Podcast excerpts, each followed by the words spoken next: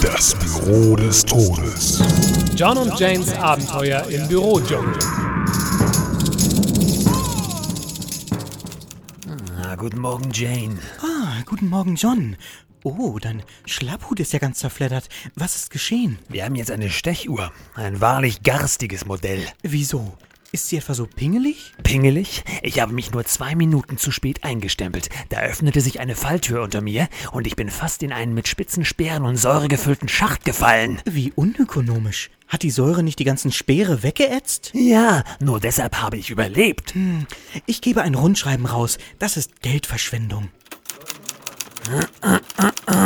Oh, entschuldige, John. Fahr fort. Danke. Nur mühsam konnte ich mich über den Rand ziehen, als ich auch schon die gewaltige Steintür zum Büro schloss. Im letzten Moment konnte ich mich hindurchrollen, aber es wartete sofort die nächste Überraschung auf mich. Ich mag gar nicht hinhören. Ein gewaltiger Felsen hat mich direkt bis zu meinem Platz verfolgt. Na, dann ist es ja kein Wunder, dass dein Hut so zerfleddert ist, John. Ja, in all dem Stress habe ich mich nämlich aus Versehen draufgesetzt. Und trotzdem siehst du aus wie ein junger Gott. Du bist ein wahrer Teufelskerl. Danke, Jane.